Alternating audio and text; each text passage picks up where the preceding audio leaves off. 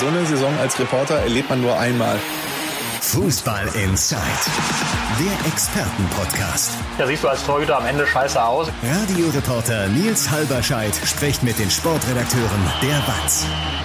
Ich habe ja bei meiner ersten Folge eigentlich direkt einen Anfängerfehler gemacht. Äh, unsere heutige Runde besteht wieder aus Andreas Ernst und äh, Martin Herms und Andreas habe ich ungefragt einfach Andi genannt. Ich wusste gar nicht, ob das, ob das hier gängig ist im Podcast.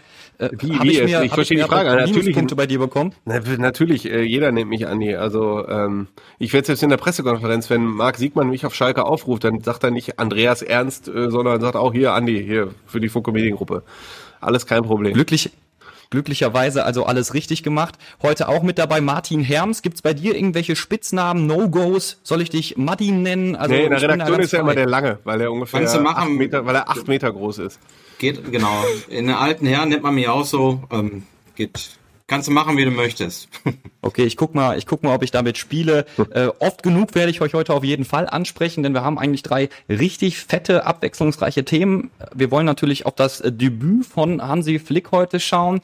Drei Spiele, 12 zu 0 Tore. Kann man da schon eine Handschrift erkennen? Ist das, ist das schon der erste Schritt dieses großen Umbruchs, der deutlich spürbar ist? Oder ist das nur eine Momentaufnahme, die uns gar nichts sagt? Wollen wir heute drüber schauen. Dann wollen wir uns aber auch natürlich von der Länderspielpause verabschieden und auf den Ligabetrieb schauen. Wir haben im Prinzip zwei, äh, gleich äh, zwei hochkarätige Partien für Rot-Weiß Essen.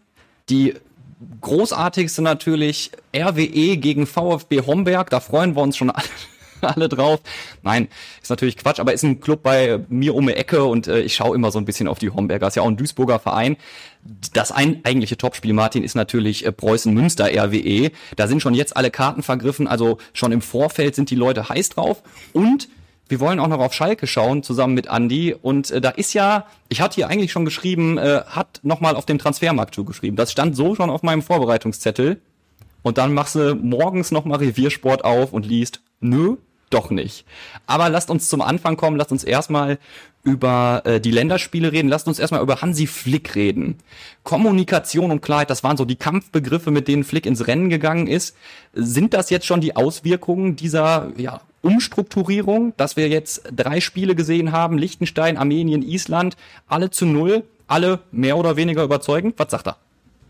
Ja, also alle möchte ich mal direkt mal reingrätschen. Ich glaube, das erste Spiel, wer das erste Spiel äh, gesehen hat, gegen Liechtenstein. Der hat wahrscheinlich die anderen beiden Spiele nicht mehr gesehen, weil er danach keinen Bock mehr hatte auf Nationalmannschaft. Äh, ja. Das war ja wirklich ein grauenvoller Kick. Ähm, aber klar, da gebe ich dir schon recht. Äh, jetzt gegen Armenien und gegen ähm, Island, da konnte man sich schon anschauen. Das war schon ganz in Ordnung.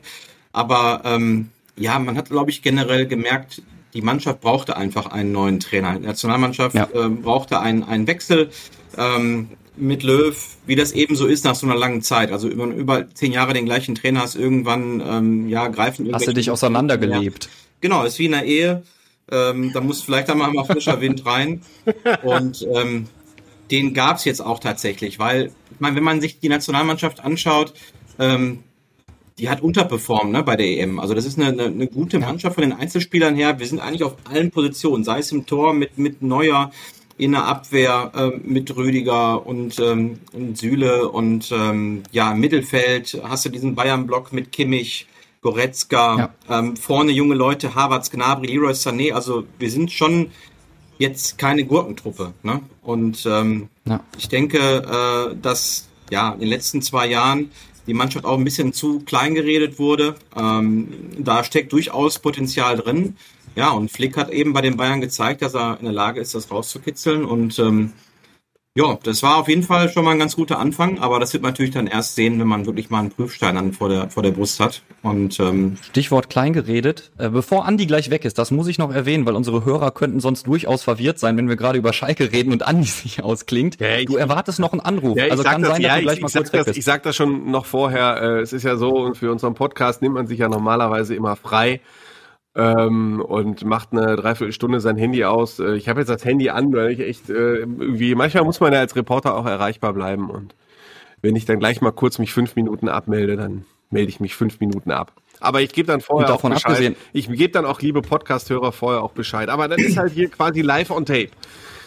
Es ist live on tape und es äh, wird ja immer im Tagesbetrieb aufgenommen. Das heißt, genau. wenn hier irgendeine aktuelle Information reinplätschert, dann nehmen wir die natürlich mit Kusshand noch in die Folge rein. Und äh, ja, wie gesagt, wir sind als Reporter tätig. Das heißt, wir haben auch äh, noch das ein oder andere Thema, was nebenbei natürlich beackert werden will. Ähm, jetzt aber zum Thema Klein geredet. Ich habe es gerade schon angerissen. Ähm, ich habe so in der öffentlichen Wahrnehmung das Gefühl, seit dem WM-Debakel in Russland nimmt das Interesse immer mehr ab, die Begeisterung wird weniger. Ähm, was tun da drei Spiele dran? Ist die Leidenschaft jetzt neu entfacht? Ja, nix. Äh, erstmal. Also ich äh, habe ja. auch die, die Länderspiele interessiert verfolgt. Jetzt wirklich, mhm. weil ähm, ein neuer Trainer, neues Trainerteam und so. Man ist ja froh, wenn man dann nicht mehr äh, den Löw hören muss, sondern mal Hansi Flick. Man ist dann erstmal neugierig. Mhm. Ja gut, Liechtenstein, das Spiel da hat Martin recht, hat hätte Martin wahrscheinlich mit seiner Altherrenmannschaft gewonnen äh, oder zumindest hätte er nicht schlechter ausgesehen ähm, so, so wie die sich nach dem Spiel da benommen haben, so mit Bratwurst und so, ne, das sah auch ein bisschen nach Altherrenfußball aus. Da 2-0 war schon. Sind ja auch 95 Prozent Amateure gewesen, ja, glaube genau. ich. Ne? Also äh, klar, da nicht viele Fußballprofis aus Liechtenstein. Muss man schon mal ein bisschen durchatmen und ich meine, Armenien und Island, ich weiß, das hören so Profi-Fußballer und Profi-Trainer und so gar nicht gerne, wenn man so ein populistisches Stammtisch-Argument bringt, wie, äh, dann hätten du und ich die Mannschaft einstellen können und die hätten das Ding nicht verloren. Hm. Aber ähm, also Entschuldigung, wenn man vorher sagt, Armenien war Tabellenführer, ähm, also Entschuldigung, die Gruppe ist nun mal wirklich die schwächste da und wenn Armenien vorher zweimal gegen ähm, Liechtenstein und äh, einmal gegen Nordmazedonien gespielt hat, dann ähm, weiß ich, dann sind die halt Tabellenführer. Aber äh, da gehört halt, gehört halt die deutsche Mannschaft hin und für, für jetzt wollte ich schon Jogi Löw sagen, ne? man ist halt so gewöhnt, eine Nationalmannschaft mit Jogi Löw in Verbindung zu bringen, aber für Hansi Flick ist das eine total dankbare Aufgabe. Du hast eine ähm, Qualifikationsgruppe, in der du jeden Gegner wegputzt und äh, gehst dann gestärkt in die Weltmeisterschaft. Und Martin hat schon recht, du musst einfach die harten Prüfsteine abwarten. Ich weiß nicht, wann der erste kommt, dadurch, dass ja. jetzt alles so hintereinander weggeprügelt wird in dieser WM-Qualifikation. Irgendwann wirst du mal einen starken Gegner haben. Und ähm, es ist aber so, dass ich Hansi Flick durchaus zutraue, das auch gut hinzukriegen, weil er einen Großteil der Mannschaft einfach kennt weil das ist ja quasi, ja. er muss äh, die Jungs, die er jetzt äh, 14 Monate oder 16 oder 18 Monate hatte, ähm, die kennt er schon, die kennen ihn schon, die kennen seine Taktik, die sind eingespielt. Jetzt ja. muss er nur noch die zwei, drei Weltklasse-Fußballer, so Gündogan und Reus und so, muss er jetzt noch ein bisschen auf Bayern-Kurs trimmen für die paar Tage und dann ist das schon in Ordnung. Also Deutschland ist schon deutlich besser als der 16. Weltranglistenplatz, auf äh, dem wir da aktuell stehen. Davon geht es uns über Marco Reus. Martin, du wolltest noch was sagen? Ja, ich, ich denke, wie gesagt, diese Mannschaft hat wirklich Potenzial. Ich glaube, der einzige ja. Schwachpunkt oder die einzige große Baustelle, die ich noch sehe, ist halt ja zentrale Spitze, Sturm. Also wenn Flick es auch noch schafft, dass Timo Werner mal das Tor trifft, dann ist er wirklich ein Magier. Ähm, das ist einfach, da sind wir im Gegensatz zu den großen Nationen einfach zu schwach äh, aufgestellt. Also Timo Werner ähm, reicht einfach nicht für, ist kein Miroslav Klose, sagen wir mal so. Ja. Ja, und, und er wird auch keiner mehr werden. Nee, das ist einfach nicht der Spielertyp auch dafür. Ne? Ja. Und du brauchst halt ja. einen, ne, wirklich, ja, jemanden, der sich im Strafraum durchsetzen kann. Also Flick wird dann schon irgendwann merken, dass Lewandowski nicht für Deutschland spielt. Ne? Und ähm, das ist noch so ein bisschen so eine Baustelle, aber ansonsten muss man wirklich sagen, ist man auf sämtlichen Positionen gut aufgestellt. Ne? Also wenn man es dann auch schafft, dass so Leute wie Gnabry, Sané, dass die mal Harvard so den, den nächsten Schritt machen, den so Leute wie Schweinsteiger und Podolski 2006 damals gemacht haben. Ne? Wenn die das wenn ein Blick das mit diesen Leuten schafft, dann sind wir auf jeden Fall auf einem sehr guten Weg. Und, ähm, und apropos nächster Schritt, äh, ich habe das Gefühl, es, mein Gefühl kann mich natürlich auch trügen, dass Hansi Flick schon im Prinzip von Stunde Null an mehr auf Youngster setzt. Also Musiala in der Startelf, dann kommen sie immer rein, dürfen Spielfreude zeigen. Das habe ich unter Löw noch ein Stück weit vermisst, muss ich sagen. Ja, das stimmt, aber vielleicht war da auch so ein bisschen so der, der Druck zu groß, ne? Dann nochmal beim letzten Turnier äh, liefern zu müssen. Hat dann, ich meine, Löw war immer schon jemand, der mehr so auf seine bekannten Gesichter gesetzt hat, auch in der Nationalmannschaft. Und das äh, war möglicherweise so ein bisschen das Problem. Flick ist ja jetzt ein bisschen mutiger, hat auch mehr Freiraum und ähm, ja, kann ja jetzt dann auch ein bisschen rumexperimentieren. Kann freidrehen quasi. Ja, am Ende ja. ging es Löw doch nur darum, äh, ein gutes Turnier zu spielen. deswegen ja. ja auch Hummels zurückholen, Müller zurückholen und am Ende wusste er, er hört auch auf und wollte jetzt da mit einem guten Ergebnis abtreten und äh, dass jetzt ein neuer Bundestrainer äh, nicht gleich mit dem alten Personal weitermacht, sondern direkt versucht, neue Akzente zu setzen und so, das ist ja, äh, liegt in der Natur der Sache, das wird, glaube ich, jeder Bundestrainer ja. machen. Ja. Marco Reus bei der EM nicht dabei, jetzt wieder am Start. Wie seht ihr seine Rolle? Also hat ja gegen gerade gegen Armenien finde ich schon so, sehr ordentliche Leistung abgerufen. Ist das jetzt der äh, ist das his time to shine, wie man so schön sagt? Wird er jetzt noch mal als Führungsspieler da die ganz große Welle schlagen? Also ich muss sagen, da überlasse ich das Feld komplett Martin Herms, weil äh, Martin Herms sich äh, an Marco Reus, glaube ich, Stunde um Stunde, Podcast um Podcast, Redaktionskonferenz um Redaktionskonferenz abgearbeitet hat und immer immer noch abarbeitet regelmäßig. Das ist echt ein absolutes Spezialthema von Martin Herms. Ja, ich habe so. äh, Marco Reus natürlich scharf kritisiert für die Entscheidung, äh, nicht an der EM äh, im letzten Sommer teilzunehmen, weil ich einfach der Meinung war, jetzt hat er endlich mal die richtige Form erreicht. Ist 32, ne, hat wirklich für Dortmund super Spiele gemacht in den letzten Wochen vor der Sommerpause und entscheidet sich dann eben nicht an der EM teilzunehmen meiner Meinung nach war das so seine letzte große Chance, nochmal in der Nationalmannschaft auch zu glänzen. Also er hat natürlich immer wieder auch gute Momente gehabt in den Vereinen, äh, keine Frage. Meiner Meinung nach war er so zwischen 2012, 2015 so im Denerium der beste deutsche Fußballer, den wir hatten. Nur aus dem Potenzial, was er hat, hat er eben häufig zu wenig gemacht. Und ähm, also Marco Reus, wenn, wenn er fit ist, wenn der Junge fit ist und spielt und auf dem Platz steht, kann man immer was erwarten. Das ist gar keine Frage. Ja? Ähm, von daher äh, zweifle ich nicht daran, dass er der Mannschaft noch in irgendeiner Form helfen kann. Hm. Was dann wiederum in zwei Jahren mal ein Turnier machen kann, wer dann wieder eine lange Saison in den Knochen hat, ist dann auch wieder die Frage. Also ich glaube, letzten Sommer wäre so ideal gewesen. Er war eben fit, er war nicht verletzt und äh, hätte der Mannschaft da sicherlich noch helfen können, weil es jemand, ja, der kann jeder Mannschaft weiterhelfen. Der ist gut im 1 gegen 1, ja. der hat einen, ist ein Instinktfußballer, der hat einen guten Abschluss. Solche Leute äh, kannst du immer gebrauchen. Also es wäre vielleicht auch ein Notnagel so für die, für die zentrale Sturmposition gewesen. Ähm, muss man dann sehen, ob er in zwei Jahren immer noch ein fit ist. Ne? Ich meine, er ist 32, hat viele Verletzungen gehabt. Äh, das ist es. Ich ja. weiß nicht, also, ob er das. Die Angst ist bei mir auch immer. Ne? Also er kann sich am Morgen wieder verletzen und dann genau. war es das gewesen. Deswegen, ich glaube, dass er eine große Chance verpasst hat. Also wenn er das Turnier gemacht hätte in guter Verfassung, gut, er hat natürlich damit, also Argument war, äh, gib ihm mal eine Sommerpause, dann ist er jetzt äh, in dieser Saison gut, aber äh, ich, ehrlich gesagt zweifle dass er ein Jahr lang verletzungsfrei bleiben kann. Man will es ihm natürlich äh, nicht wünschen. Ähm, aber ich glaube, er hat dadurch eine große Chance verpasst. Er hätte einfach da zu EM fahren müssen. Das war so die letzte große Möglichkeit. 2014, ne, wer hätte Weltmeister werden können, war er verletzt. 16 Tja. hat er noch ein ganz ordentlich, 2012 hat er noch ein ordentliches Turnier gespielt. Und ähm, es kam immer wieder Verletzungen dazwischen und so hätte er wirklich mal die Chance gehabt, mit einer guten EM nochmal ähm, ja, was zu bewirken, hätte danach meinetwegen abtreten können. Schauen wir mal. Also, wir schauen auf Katar. Bleibt, kann er jeder Mannschaft helfen. Jeder Mannschaft. Definitiv. Aber ja. wird eng. Bis Katar Darüber können wir natürlich zu gegebener Zeit nochmal reden. Ich würde sagen, äh, wir legen jetzt gerade mal die Länderspiele in eine kleine Schublade, schließen die ab, denn äh, für unsere Hörer wird natürlich auch interessant, was denn da im Ligabetrieb kommt. Und ich würde äh, sagen, wir schauen zuerst an die Hafenstraße. Äh, da gibt's jetzt erstmal Homberg. Das ist jetzt nicht das Topspiel. Äh, wahrscheinlich schauen die meisten Essener schon äh, rüber nach Münster, oder Martin? Das tun sie. Also Homberg, ähm, bei allem Respekt, äh, ist eine Mannschaft, die du schlagen musst zu Hause. Wobei, das hat auch nicht immer geklappt. Ich erinnere mich da an ein Spiel kurz vor Weihnachten 2019 unter Christian Titz damals. Das war so ein bisschen so der ja. Abgesang für Herrn Titz, also dieses 0-2. Da äh, gab es, hat schon ganz schön rumort nach diesem Spiel, dass man zu Hause an der Hafenstraße verloren hat. Also man wird da auf jeden Fall äh, gewarnt sein vor dem Spiel, ähm, um eine weitere Überraschung zu vermeiden. Aber letztlich kann es ja nur darum gehen, das Spiel souverän zu gewinnen und noch ein paar Körner zu sparen für nächsten Dienstag. Weil das ist dann natürlich dann wirklich ein Kracher. Münster, Essen, ähm, da waren sich alle Experten einig, ähm, sind die beiden Aufstiegsfavoriten. Ähm, waren letztes Jahr in der, in der Rückrunde, war Münster ungeschlagen, äh, war, glaube ich, auch die beste hm. Rückrundenmannschaft. Ähm, sind auch super gestartet, vier Siege, letzte Woche unentschieden gegen Röninghausen. Das ist schon eine sehr, sehr stabile, starke Mannschaft. Ne? Die sind zwar weitergekommen durch die, äh, ne, aus bekannten Gründen im Pokal, haben es aber auch im Spiel geschafft, Wolfsburg in eine Verlängerung äh, zu zwingen.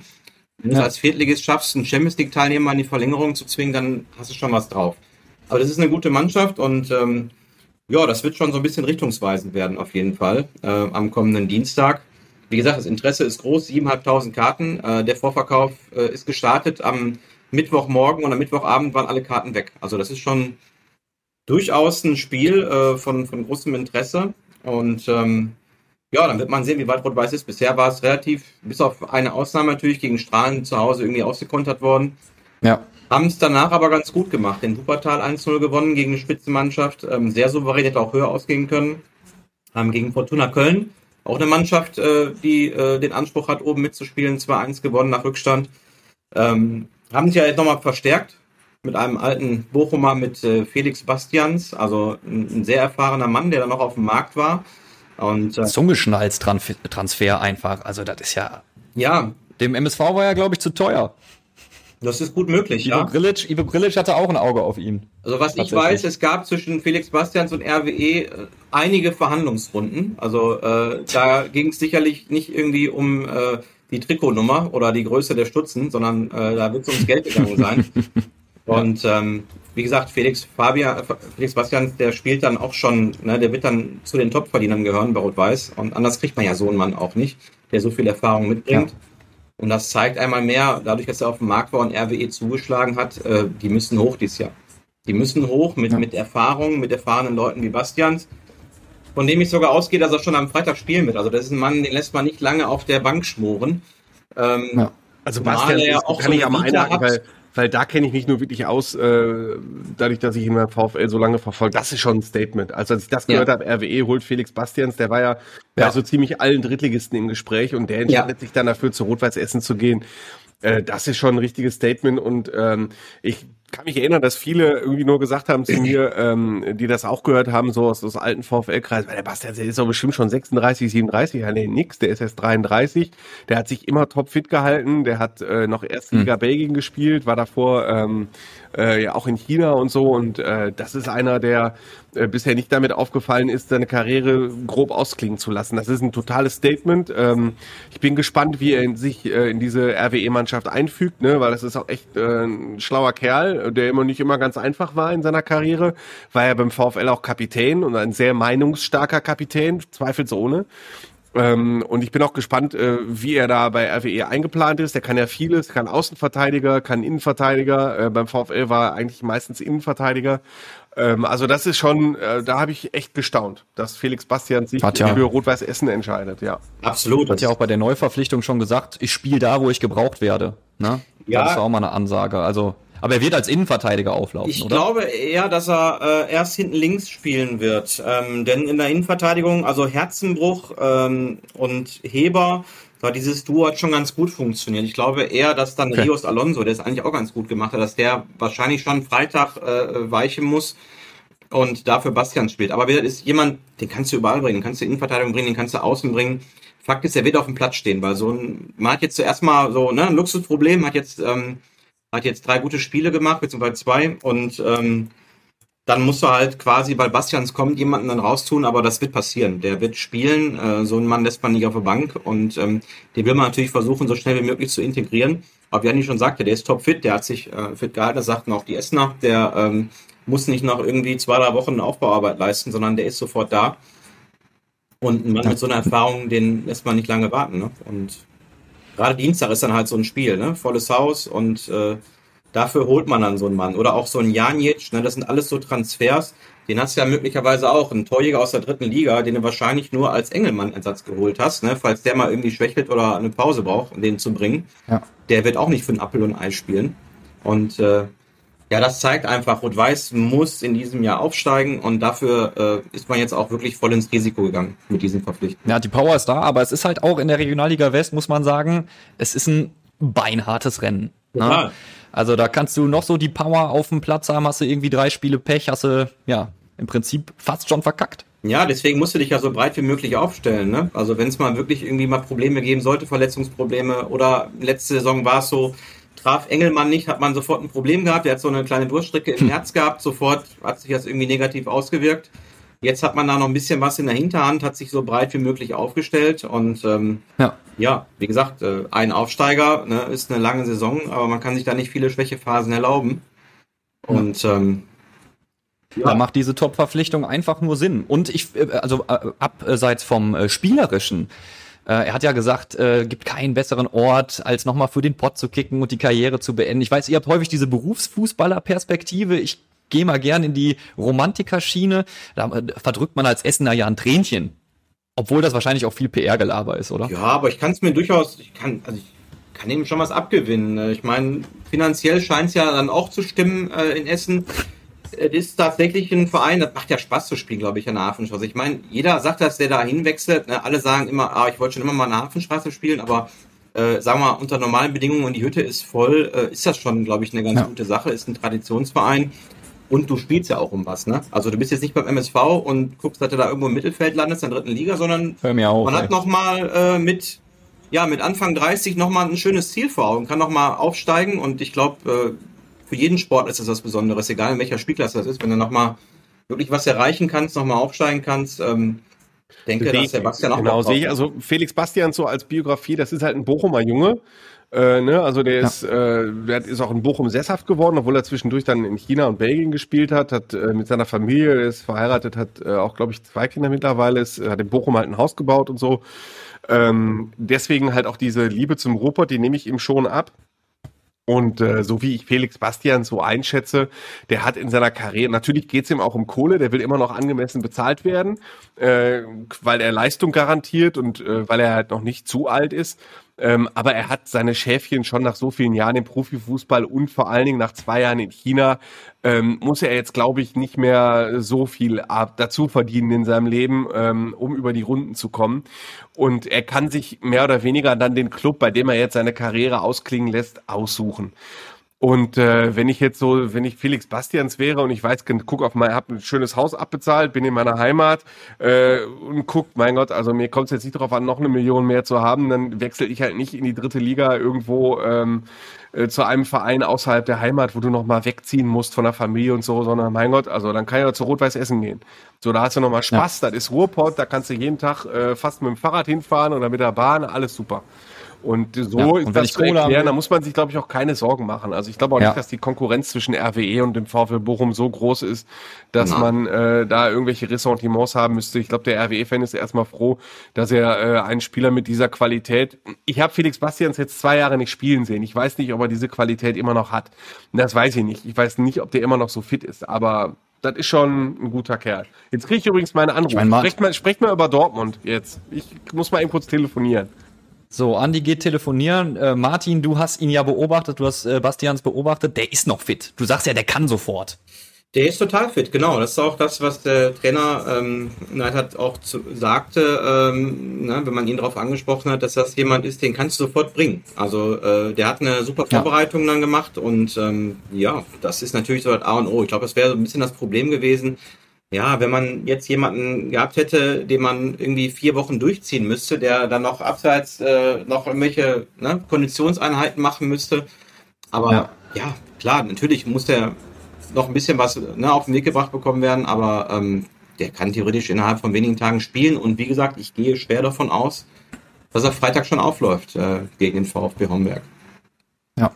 Und ich habe mir nochmal äh, die äh, Tabelle der Regionalliga West angeguckt. Das trügt ja auch so ein bisschen als Essener, wenn man drauf guckt. Da ja. fehlt natürlich noch ein Spiel. Die Partie gegen Fortuna Düsseldorf, das muss man nochmal klarstellen, wenn man die Tabelle betrachtet, ist ja ausgefallen. Genau. Ja, da ist alles drin. Also natürlich, man muss ja jetzt auch Verlustpunkte schauen. Ne? Bisher hat RWE drei Verlustpunkte. Äh, damit ist man total in Schlagdistanz äh, zu Münster. Klar, Oberhausen mischt da noch oben mit, aber das war auch irgendwie zu erwarten, ne? dass das Oberhausen äh, immer eine ordentliche Mannschaft hat, die oben mitspielt. Das war in den letzten Jahren immer so, das wird auch diesmal so sein. Da macht Mike Terranova schon einen ganz guten Job. Und äh, ja, die Düsseldorfer U23 auch nicht zu unterschätzen, äh, ist keine ja. schlechte Mannschaft. Ähm, wie gesagt, ich rechne schon damit, dass es am Ende ein Zweikampf wird ähm, zwischen Münster und RB. Ich glaube, das sind die, die konstantesten Teams einfach. Wuppertal, ja, auch zehn Punkte aus fünf Spielen, nicht verkehrt. Ähm, aber man hat in dem Spiel gegen Essen gesehen, da war RWE so klar überlegen. Also das 1-0 war nur noch schmeichelhaft aus äh, Wuppertaler Sicht. Ähm, da bringt RW einfach zu viel Qualität mit und äh, ich glaube, dass es da wirklich ähm, auf so ein Duell hinauslaufen wird. Ob es dann so eng wird wie im letzten Jahr mit Dortmund, weiß ich nicht. Ob äh, Münster die Qualität hat. Ähm, aber ja, ich denke schon, dass zwischen den beiden entschieden wird und ähm, ja, Rot-Weiß muss die Hausaufgaben machen, dann wird das schon funktionieren. Also Martin, um das einmal abzubinden, du kannst am siebten Spieltag Preußen Münster RWE als Wegweiserspiel bezeichnen. Das ist keine Phrase, das äh, kann man so sagen, oder? Das kann man auf jeden Fall so sagen, klar. Natürlich wird's da auf, ne, wird darauf ankommen in so einer langen Saison, äh, ne, gewinnst du deine Spiele konstant, äh, bist du von größeren Verletzungen verschont, ist ja logisch, ne? aber ähm, Fakt ist, äh, da wird man schon, glaube ich, äh, erkennen, ne? wie weit die Teams sind und ähm, ja, ich rechne da mit einer engen Geschichte, aber... Ja. Bist du in Münster? Mh, hm, muss ich mit meiner Frau noch abklären. nee, keine Ahnung. Äh, wahrscheinlich nicht, aber ähm, wenn, dann werde ich es mir auf jeden Fall irgendwie am Stream anschauen oder so. Ja, das kannst du ja quasi gar nicht. Also, das, da, da muss man da, das wird ein Hexenkessel da, oder? Also, das wird doch total wild. Kann ich mir gut vorstellen. Ich sag, mal, sag mal deiner Frau, also, ja, also ja. bitte. Kriegen wir hin. Okay, ich meine, es immerhin, schon. Lass sind immerhin 7.500, ne? Also da könnte natürlich noch mehr rein. Ich kenne jetzt nicht die genaue Kapazität. Ähm, das wäre auf jeden Fall ja so oder so ausverkauft. Ne? Und das hat ja auch eine Historie. Also äh, ich kann mich nur erinnern, das war, glaube ich, eins meiner ersten Spiele, war ich irgendwie, glaube ich, sieben Jahre alt. 1992 hm. ist Rot-Weiß da aufgestiegen in Münster. Ja. Da waren 10.000 Essener damals äh, vor Ort. Das war ein Reaktionsspiel, haben die gewonnen. Ein paar Jahre später, ich glaube 2006 oder so, äh, da ist RWE knapp am Aufstieg gescheitert in Münster. Da waren auch 8.000 bis 10.000. Danach gab es ja noch irgendwie unrühmliche Vorfälle, Randale. Da wurde, glaube ich, noch ein Schwert aus dem Museum geklaut und da gibt es ja die, die skurrilsten Geschichten. Also ja, ist auf jeden Fall viel Tradition und, und viel Brisanz und kann man sich drauf freuen als Fußballfan. Und jetzt haben wir das Thema auch so weit abgebunden, dass Andi Ernst zurück am Mikrofon ist. Aber er ist stumm geschaltet. Ja, ja, ich muss mich jetzt wieder äh, on schalten. Es wird jetzt sehr spannend, weil Erstmal ich parallel wieder. auch immer noch so ein bisschen schreiben muss. Aber das ist ja schön, wenn man den Hörer auch mal mitnehmen kann, dass alles live ist hier. Ja. Also schieß los. Live on Tape, wohlgemerkt. Also, natürlich. Ja, live on Tape. Natürlich, wahrscheinlich hören die, die Hörer, wir zeichnen jetzt auf äh, Donnerstagnachmittag und wenn ihr am Sonntagnachmittag das hört, dann denkt ihr, wird labern die denn da für einen Quatsch. Aber so ist es nun mal, äh, das ist äh, das Reporterleben. Wenn wir jetzt über Schalke und, äh, reden, dann wird's jetzt äh, lustig. Ich muss parallel ein bisschen schreiben, aber das macht den Job ja hier so spannend, dieses Multitasking. Also ich würde jetzt ziemlich gerne noch über Schalke ja, reden. Wir können ich meine, gerne, wir können, also über Schalke kann ich äh, dir alles erzählen. Das weiß ich, das habe ich schon in meiner äh, Pilot, in meiner Premierenfolge gemerkt. Äh, also ich glaube, ich, ich muss nur Schalke 04 sagen und kann äh, im Prinzip dir das Wort überlassen. Ja, ich will, ich weiß ja nicht genau, was du wissen willst. Also dementsprechend, äh, ja. Naja, ich meine, ich habe es ja, ich, ich habe es ja eingangs erwähnt. Ich hatte eigentlich auf dem Zettel, dass wir heute über einen Transfer eines vereinslosen Spielers reden. Und äh, jetzt habe ich das wieder von meinem Zettel runtergeschmissen und stattdessen steht da, äh, was war da denn los? Rassismus und vorbestraft. Das sind meine Stichpunkte, die hier auf dem Zettel stehen. Äh, was ist schiefgelaufen? Ja, ähm, das ist ein, ähm, wieso, also sagen wir so, Schalke hat ein Personalproblem. Äh, Matthew Hoppy, der vierte Stürmer, ist gegangen am letzten Tag der Transferperiode, sogar nach Schluss nach der deutschen Transferperiode. Äh, ja. Die deutsche Transferperiode, das deutsche Transferfenster schloss um 18 Uhr und äh, Matthew Hoppy ist um Viertel nach zehn ungefähr zu RCD Mallorca transferiert worden. Das heißt, Schalke ursprünglich hatte vier Stürmer im Kader, Simon Terodde, Marius Bülter, äh, Marvin Piringer und eben Hoppy. Und ähm, ja, Hoppy ist halt nicht mehr da. Das heißt, ein Platz ist unbesetzt und äh, normalerweise müsstest du jetzt Simon Terodde und Marius Bülter in Watte packen, äh, dass die sich nämlich nicht verletzen. Ansonsten hat Schalke halt echt ein Problem. Hoppy jetzt so vielleicht noch mal reinschmeißen können, weil der auch weiß, wo die Bude steht. Ähm, kein vierter Stürmer da. Äh, Dimitrios Gramotzis kann selbstverständlich sagen, ähm, Jungs, äh, Ruven, was ist los? Bring mir einen vierten. Dann hat Ruven Schröder, der Sportdirektor, zusammen mit seinem Scouting-Team einen gefunden und äh, zwar haben die ähm, einen Stürmer in äh, Spanien gefunden, namens Sergi mhm. Enric. Ich konnte in dem ganzen Prozess nicht rausfinden, ob man ihn Enrich oder Enric ausspricht.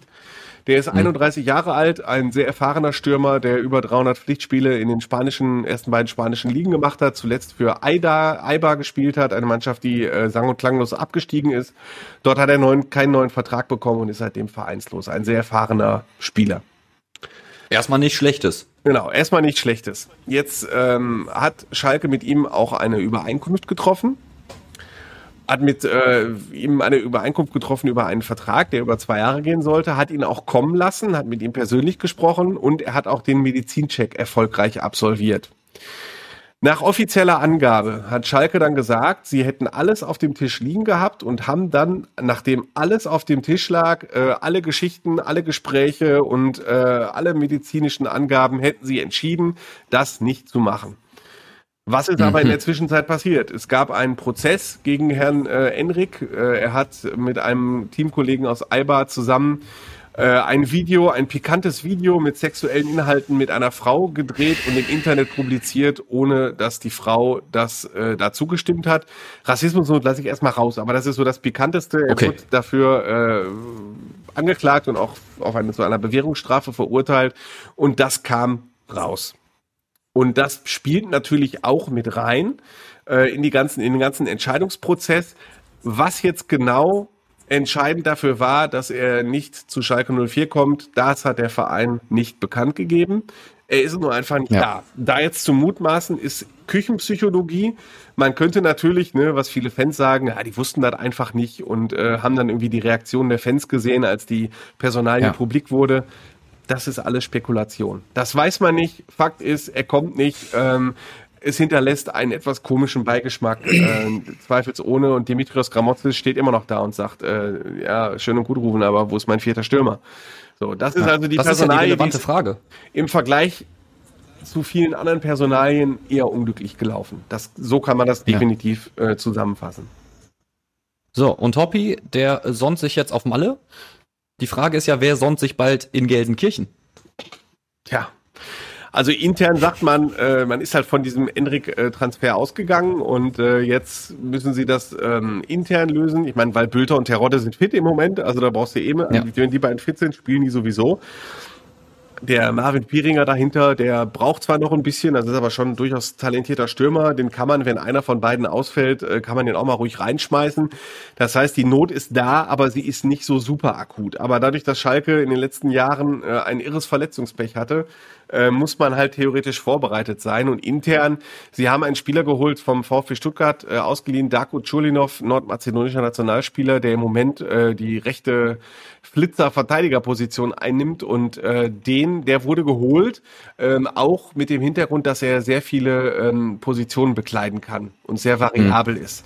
Und unter anderem wird ihm auch zugetraut, durchaus mal in der Spitze aushelfen zu können. Aber das ist natürlich eine Notlösung. Und sollte irgendwie am Ende nur ein Stürmer fit sein, kannst du natürlich auch immer noch auf 4, 2, 3, 1 oder sowas umstellen. Aber all das sind natürlich eher Notlösungen.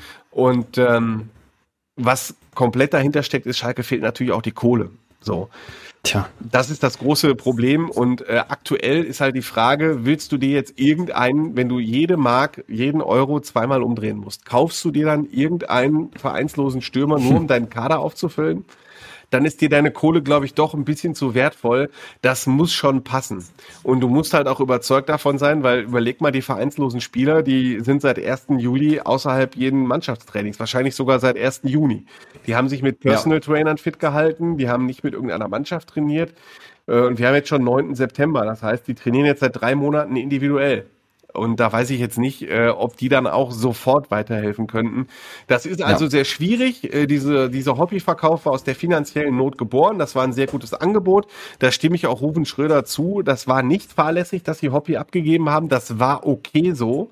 Ähm, und ja. das sind halt die Nöte, in denen Schalke steckt. Und das ist das Risiko, dass Schalke halt gehen muss. Ja. Und der Hobbyabgang war ja auch schon im Prinzip von vor, also die haben ja von vornherein kommuniziert, dass sie planen, ihn auf die Reise zu schicken. Von daher äh, können wir aber, glaube ich, sagen, um auf Paderborn zu schauen, um auf Sonntag zu schauen, da wird definitiv kein neuer Angreifer im Kader sein. Das, äh, da schneidest du dir jetzt keinen aus den Rippen, Nö. oder? Aber im Moment sind halt, wie ich gerade schon sagte, äh, Tim Bülter und Terodde sind fit. Die sind beide nicht nur fit, sondern die sind super in Form. Äh, also Terodde, sechs Tore in der zweiten Liga, äh, ne, wird bei Bild TV, äh, reden sie, fragen sie Oliver Bierhoff, ob der nicht einer für die Nationalmannschaft wäre. Muss man sich auch mal vorstellen. und Marius Bülter ähm, ist, ich habe neulich so eine Bewertung gemacht, äh, die Transfer Tops und Flops, habe Punkte vergeben und äh, Bülter ist für mich eindeutig auch Top-Kategorie, genauso wie äh, Terodde, ähm, weil die beiden ergänzen sich super, die legen sich die Buden auch gegenseitig auf und Bülter steht auch schon bei vier Pflichtspieltoren, zwei in der zweiten Liga, zwei im DFB-Pokal. Das heißt, wir haben sechs Pflichtspiele bisher absolviert und die beiden haben zusammen schon zehn Tore geschossen. Das spricht dafür, dass sie da richtig guten Job gemacht haben und ähm, die beiden sind fit, die beiden spielen und äh, Piringer ist auch ein ganz guter Ersatz. Deswegen, die Not besteht nicht akut. Nur ich, äh, es wäre halt äh, ein Wort, das im Moment sehr viel benutzt wird, es wäre halt schalkig, wenn die Hörer nicht nur hören, sondern sehen würden, dann würden sie jetzt die Gänsebeinchen sehen, die ich mache, so ja. aus dem Power Dr. Evil mäßig. Es ist schalkig wäre, wenn sie sich jetzt irgendwie eine Bülter rote Karte, vier Spiele Sperre und Terodde äh, Innenbandriss, acht Wochen Pause. So, das wäre halt schalkig. Und dann hast du ja. halt nur noch Piringer und dann ist die Mannschaft halt äh, irgendwie im Moment kaputt, weil sie schon auf diesen Terodde zugeschnitten ist. Also da macht sich schon jede Mannschaft, jeder Gegner, auch Paderborn macht sich Gedanken, wie können sie verhindern, dass dieser Terodde den Ball aufs Tor schießt. Weil das ist ein, der, der Terodde haut einfach alles rein. Das ist im Training genau. haut der alles rein, den darfst du halt nicht einen Meter Platz im Strafraum geben. Sagen wir so, na gut, alles haut er nicht rein, der vergibt auch mal eine Chance, wenn der gegnerische Torwart einen guten Tag hat, aber der darf halt keinen Millimeter Platz haben. Und der, das ist halt der Vorteil an Bülter. Konzentrierst du dich mit deiner Abwehr komplett auf Terodde, dann hat Bülter halt viel mehr Platz. Bülter ist ein auch schneller Stürmer, der kann durchaus gut mal in die Tiefe gehen und äh, Bülter im 1 gegen 1 zu haben als gegnerische Abwehr, das ist halt auch schwer. Und äh, wenn ich mich an das HSV-Spiel erinnere, das erste, das Schalke verloren hat, da war ja Hannes Wolf Experte bei Sport 1 und der hat auch gesagt, mhm da kann der Gegner noch so viel besser sein als Schalke. Die haben so eine hohe individuelle Qualität. Da reicht der geringste Platz aus und Schalke hat auf einmal so ein Riesending auf dem Schlappen. Und ähm, das zeichnet Terodde und Bülter aus. Und das ist halt auch sowas für so einen vierten Stürmer. Ne? Du holst einen vierten Stürmer und der sieht natürlich auch so ein vereinsloser Stürmer. Ich bin erstmal nur ja. Stürmer Nummer vier. Ich muss im Prinzip darauf hoffen, dass äh, Bülter und Terodde sich äh, verletzen. Und das will man eigentlich auch nicht, weil die Mannschaft dann keinen Erfolg mehr hat das macht das alles so ein bisschen kompliziert. Ich möchte gerne nochmal auf deinen äh, Begriff schalkig, auch ich jetzt hier mit den Dr. Evil-Fingern in Anführungszeichen. Ist schalkig, schalkig, ist das ein äh, ausschließlich negativ geprägter Begriff oder kann man das, äh, gibt es auch positiv schalkige, schalkige Momente? Weil ich hatte das Gefühl, Fortuna Düsseldorf, also vor der Länderspielpause, das äh, Spiel gegen Fortuna Düsseldorf, auch das war schalkig. Da habe ich mir ja teilweise gedacht, boah, wann, geht der Ball denn endlich mal über die Linie? Jungs, jetzt drückt den halt rein. Die, die, die laden euch ein. Da brennt's im Strafraum der Düsseldorfer. Dann dieses, das dritte Tor. Ich habe das Gefühl, ganz Gelsenkirchen wurde erlöst in dem Moment. Äh, da hätte man wahrscheinlich lieber direkt anschließend irgendwie drauf aufgebaut, oder? Ist dieser, ist dieser, spürst du diesen Hype, diesen Vibe äh, jetzt vor Paderborn auch noch drüben in Gelsenkirchen? Also du, ähm, Schalke, ich war das für mich auch definitiv. Also wenn du gesehen hast, wie die, wie die Arena da explodiert ist, hättest du nicht davon ja. ausgehen können, dass das, äh, das Tor zum 3 zu 1 im Spiel des Zweitligatabellen 11. gegen den Zweitligatabellen 14. war. Also da ist, das ja. ist schon, das haben auch, äh, wenn ich, wenn ich so, ich hätte das danach auch so geschildert im Text, äh, da haben ja auch viele ähm, bei Social Media ihre, ihre Moment, ihren Moment des Jubels gepostet, ne? ob sie vom Fernseher saßen oder war Tribüne oder so, ne? Da war, wie, wie die da so abgegangen sind, was für eine Erlösung das war. Da kamen diese ganzen anderthalb Jahre, die du nicht im Stadion warst, die kamen in dem Moment wirklich raus und das war so laut in der Arena, als wären da nicht 25, sondern 65.000 drin. Das ja. war schon ein, Schalkig. ein wirklich heißer Moment und das zeichnet Schalke auch aus, da alle Grenzen zur Eckfahne und so, ne? Und ähm, das haben die Spieler, die neuen und halt sogar auch Sportdirektor Ruben Schröder, das ist einer, der auch zur Eckfahne gerannt ist und da auf den Haufen gesprungen ist, die halt diese Atmosphäre ja. als äh, unglaublich und habe ich ja noch nie erlebt beschrieben haben. Und dieses himmelhoch jauchzend und so dieses, dieses Fühlen als Meister und als ähm, allumfassend und die ganze Welt ist schön und dann aber auch wieder die ganze Welt ist schlecht, weil wir haben jetzt keinen vierten Stürmer. So, ne, da, dieses, eigentlich ist es nur ein 3 zu 1 gewesen mit einem Spiel, das so gut wie gewonnen war. Das ist dann aber quasi das, der Nabel der Welt. Auf der anderen Seite, mein Gott, du hast drei Stürmer. Den vierten Stürmer brauchst du auch jetzt in zwei Wochen. Aber dann ist dann halt auch da, ne, ah, kommt denn jetzt der vierte Stürmer? Wer will denn? Auch das ist halt dieses schalkige Gefühl, dieses, diese Identifikation, diese unglaubliche Identifikation mit dem Verein, alles wissen zu wollen und alles mitmachen zu wollen.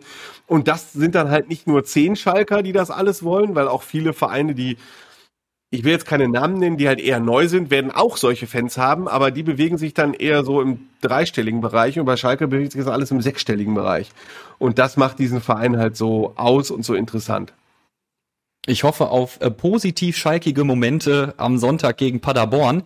Und zum Schluss habe ich noch einen, einen Fun Fact rausgesucht, denn alles, was wir hier sagen, Andi, ist irrelevant alles, was wir sagen, ist absolut irrelevant, denn ich habe äh, vorhin bei der Westen, ne, gestern bei der Westen gelesen, dass ein äh, Statistikguru den Schalke-Aufstieg schon längst hey, vorausgesagt hat. bei der Watz gelesen. Hast du bei der Watz gelesen? nicht gelesen.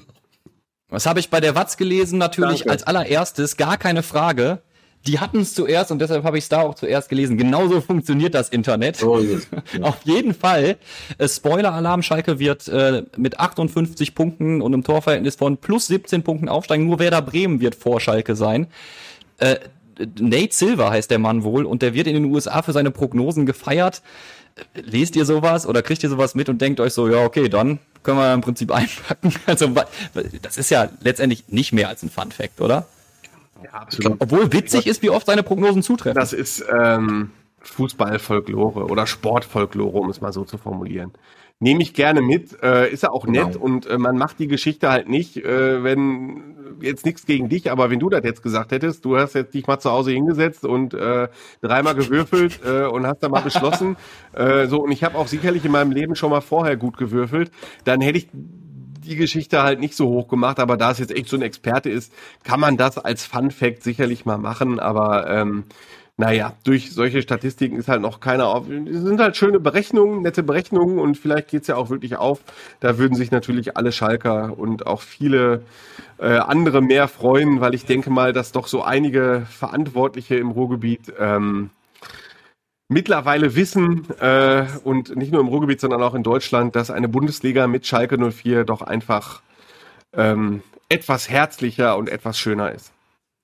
Ich Martin, sollen wir Nate Silver auch nochmal zur Hafenstraße schicken? Können wir gerne machen, ja. nee, aber ich glaube, für einen Schalker ist sowas dann durchaus dann mal balsam. Also man liest das gerne. Es ist also auch, ähm, ganz anhand der Statistiken konnte man sehen, das war ein Text, der echt gut gelesen wurde bei uns ähm, online. Und ähm, wobei ich sagen muss, so unrealistisch äh, ist es meiner Meinung nach nicht. Jedenfalls was Schalke betrifft. Das wäre da Bremen da ganz oben, das wage ich mal zu bezweifeln. Aber äh, ich finde schon, dass Schalke einen ganz ordentlichen Kader hat. Andi jetzt ja schon angesprochen.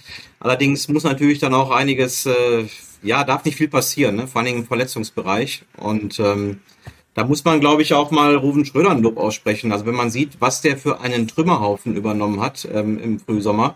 Und äh, wenn er da alles verkaufen musste, Spieler, die einen extrem schlechten Ruf hatten, ne, dass er das hinbekommen hat, so den Etat radikal zu kürzen, die Spieler alle loszuwerden und dann noch eine konkurrenzfähige Mannschaft hinzustellen, ja, Respekt davor. Also das ist schon, äh, glaube ich, ganz gut gelaufen aus Schalker Sicht.